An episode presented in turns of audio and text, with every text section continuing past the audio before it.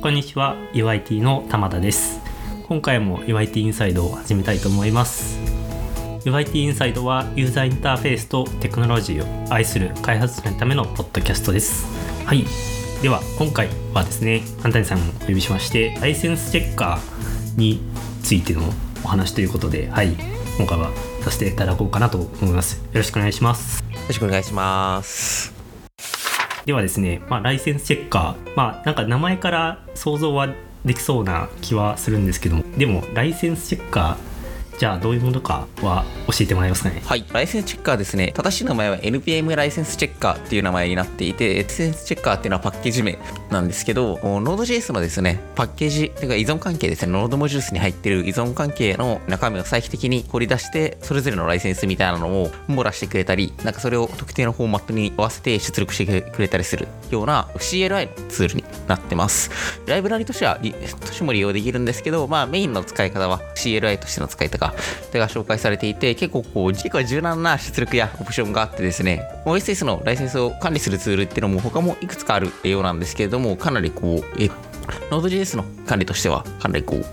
メジャーなものになるのかなと思います。なるほどなるほどありがとうございます。今回これを使う目的が結構いろいろあるかなと思うんですけども今回ネイティブアプリを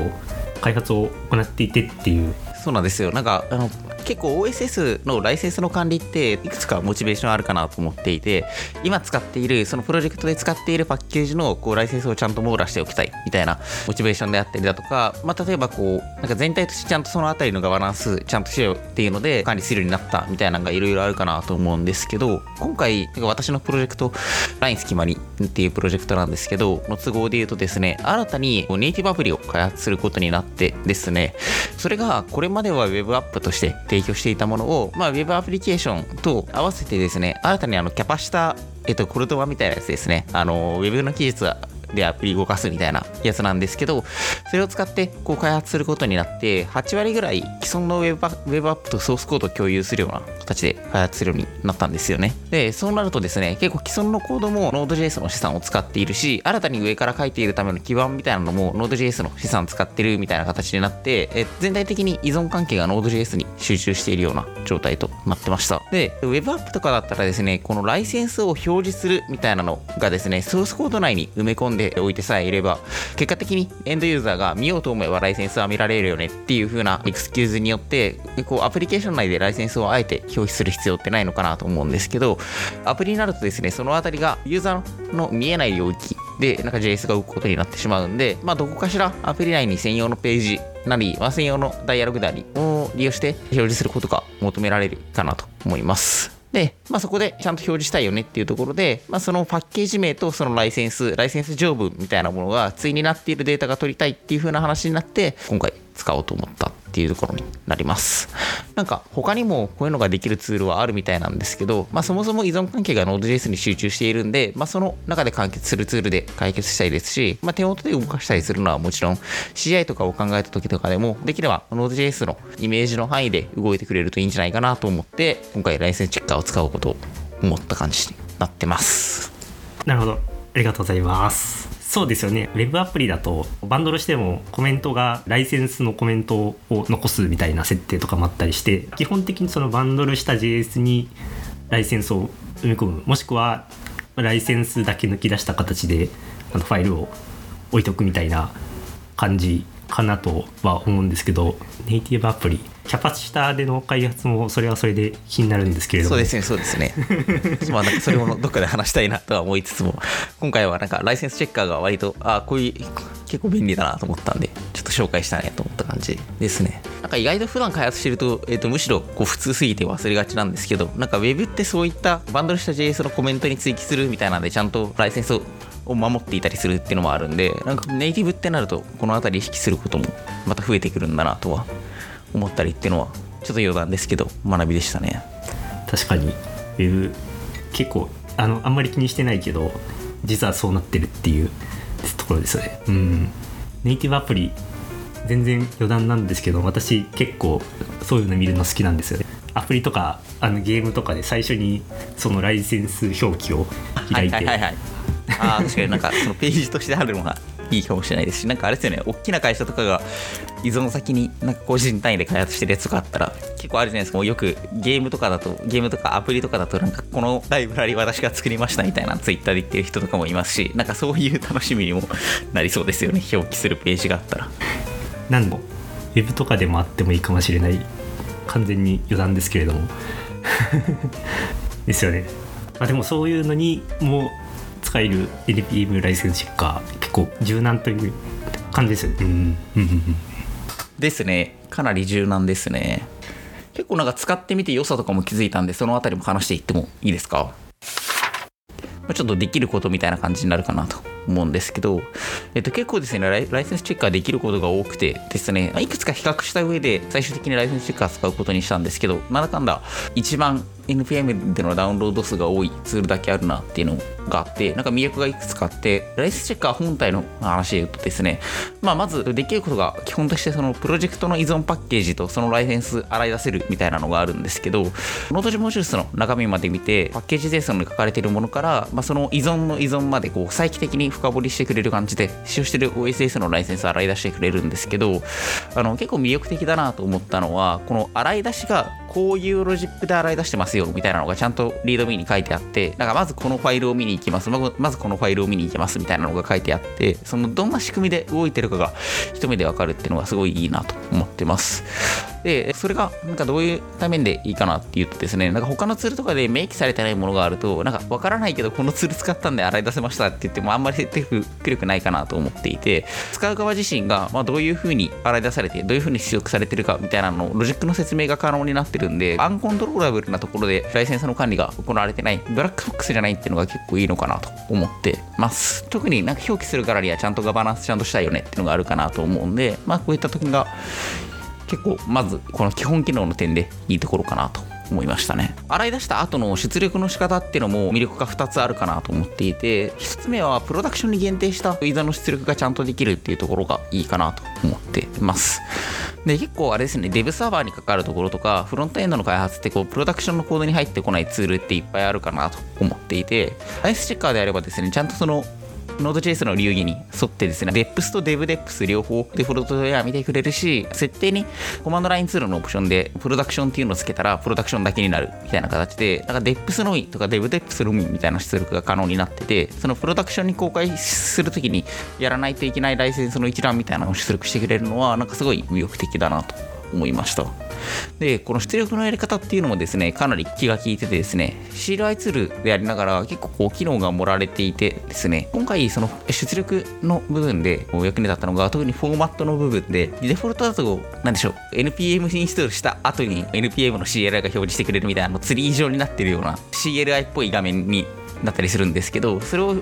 があのスタンダードアウト、標準出力に出るんですけど、それだけじゃなくてですね、その出力のフォーマット形式を CSV とか JSON に変えられるっていうのが結構魅力的かなと思いました。今回ですね、あの特に表示する用のページが必要っていうところから、こう後からタイプスクリプトから取り回したいっていうモチベーションがあったんですよね。で、そうなった時にこう CSV とかなんか CLI っぽい出力だと、まあ、なかなか JS から触りづらいっていう部分があったんで、今回 JSON で出力できることによって、そのままそれを必要なパラメータに絞るみたいな作業はあるんですけど、こうすぐに TS から使える形になったのはこう魅力的だったかなと。もう一つ最後に優秀だなと思ったのはライブラリとしてもかなりこう優秀だなと思っていて結局我々この CLI ツールって言いながら最終的にはライブラリとしてあの Node.js からリクワイアしてスクリプト経由で利用することにしたんですけどこの理由がですね、まあ、ちょっと後でデータの整形を使いたいとかとライセンス条文の本体を取得したいみたいなモチベーションがあって最終的には Node.js 側から使うことにしたんですけどライブラリとして使うときにですね、まあ、結構それ用の学習が必要みたいなんてありがちかなと。思うんですけどライセンスチェッカーの場合 CLI と同じオプションをオブジェクトで指定するだけでほぼ同じような出力が期待できるっていう風なところでここかなり使いやすいかなと思っています。ライセンスチェッカーの特徴としてライセンスのファイルのあるパスみたいなのまでは出力してくれるんですけどその先の条文までこう表示するとライセンスチェッカーの範囲を超えているみたいなのがあってこうパスまでで終わってるんですけどなんか我々の場合ライブラリとしてとして利用してまずライセンスチェッカーでもろもろ洗い出した結果を出力してそこからライセンスのパスっていうのを見に行って、まあ、全部 FS の方でテキストとして読み出してその内容まで含めて JSON として出力するみたいな形で使ったんですけどかなりこれも10行20行ぐらいで終わるようなコードになっていてこう使いやすかったなと思ってますね。なので、掃除で CLI ツールとしても優秀ですし、その機能をフルパワーでライブラリとしても使えるんで、かなりこう使いやすいツールだなという印象がありました。ありがとうございます。あれですよね、あの CLI として備えていてほしい機能を全て備えてるっていう感じでいい感じですね CLI ツールって結局なんかなんだかんだライブラリとして使い分けてほしいっていうところとかもよく あそうですねかなり使いやすいツールだなとは本当思いましたねあとリードミー読んでるんですけども単にパッケージ JSON のライセンスの項目を読んでるのかと思いきやそうではないんですね。なんかいろいろとファイルを探しているライセンスの綴りとかも綴りの2つ S と C があるみたいな。あれとかも見れるんです。すごい気が利いてますね。わかります。大体 CLI ツール見に行くとやりがちなのがリードミーのあのプログラムからの利用みたいなところって たまにあると思うんですけどあそこがまずないか見に行くことからってやること多いと思うんですけどなんか今回はまさにそんな感じで見に行ったらもうほぼオプションそのまま使えるよみたいな感じで言ってくれてかなり便利でしたね。あただちょっと惜しむらくはあれですね、なんか license-checker 自体が古いパッケージなのか知らないんですけど、 promisify をかまさないとコールバックで返ってくる 古き良き NPM ツール感がありましたね。なんかしばらくあんまりこう更新もないみたいで NPM の license-checker 自体は多分触ることがあんまりないからと思うんですけど、なんでなんか便利なツールではあるんですけど、まあ、結構もう枯れたツールになってるなって感じをしました。まあ、あとはあれですね、デブデップスとデブデップスで分けて出力みたいなのもそれも欲しいところでいやそうなんですよ。そこが結構なんかいいよなと思ってこういうの使っておいて漏れましたってなったらなんか使ってないよりわわからないじゃないですか。なんか何がミスっているのかって。なんでここかなり気が利いているしわからなかったらちゃんと分かりませんでしたってこうアンノーンとか表示してくれるのもすごいいいよなと思ってなんか問題であるところをちゃんと調べやすいんでなんかこの辺りもすごいアライダッシュロジックが公開されていてかつ気が利いてるっていうのはすごいこうコントローラブルな感じがしていいなとは思いますね。そうですね。結構嬉しいところですけど、なんかちょっと余談ですけど、ただフロントエンドの開発みんなちゃんと devDeps と deps 分け切れてるのかなみたいなのがあって、ちょっとそれはあれなんですよね。結構さっき話した通り、今回は Web アップの既存コードのこう共有してるような形になっているんで、依存関係もそこに準ずる形になってるんで、ちょっと見直さないともしかしたら、なんか3年ぐらい続いてるリポジトリなんで、さすがに本当は devDeps でいいものが deps に混じってるがちょっとぐらいありそうだなっていう感じはしてますねそうですね。個人的には最近だと w e と JS の externals にいろいろとライブラリを追加していく時とかに DevDeps じゃなくて Deps のものだけを externals に追加するみたいな使い方をしてて Deps に明示的に追加してる時以外は全部 DevDeps に追加するみたいな感じにやってしまって困ってないんでそれでもいいのかなとははい。うん。なるほどなるほど。ああ、それいいですね。確かにそれもありな気がしました。今回のスキマイプロジェクトの場合、もともと Web アップ側が SSR してるみたいな都合があって、結構ランタイムでも React とかのパッケージが多くみたいな問題で、結構 DEX 側に寄せることが多かったんですけど、今回この使ってるのはネイティブアプリ側の方で使ってるんで、もしかしたらそういう感じで DevDeps ベースにするみたいなこう運用もいいかもしれないですね。区別してないプロジェクトが多いですね ですねじゃあそうですね。はい。あと最後に結構活用すでにされてるかなと思うんですけれども今後もしやるとしたらどういうことがやれるかなっていうのはあったりしますか？そうですね。今後やれるといいことで言うと途中でも話した通りネイティブアップと Web アップってライセンスの表現変わってくるかなと思っていてそのあんまり意識しないでもソースコード内にコメントとして埋め込んでおくみたいな感じで表現できる Web アップとこう明示的に表示する場所を作らないといけなかったりするネイティブアップみたいなんでこう表現方法変わってくるかなと思うんですけど Web アップの場合表現の方法が言ってしまえば多少雑でもちゃんとライセンスのライセンスの条文に沿った形にできるかなと思うんですけどネイティブアップの場合少しミスするだけでライセンス批判をすることになりかねないかなと思ってるんで結構最大限リスク管理として依存関係が更新されるコミットとかがあった時に CI とかでちゃんと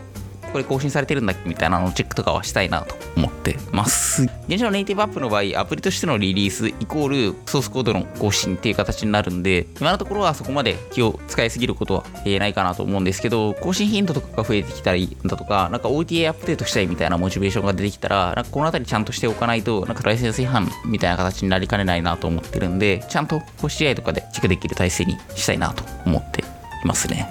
結構じゃあそこはやっぱりシビアに考えないといけないっていうのがネイティブアプリっぽい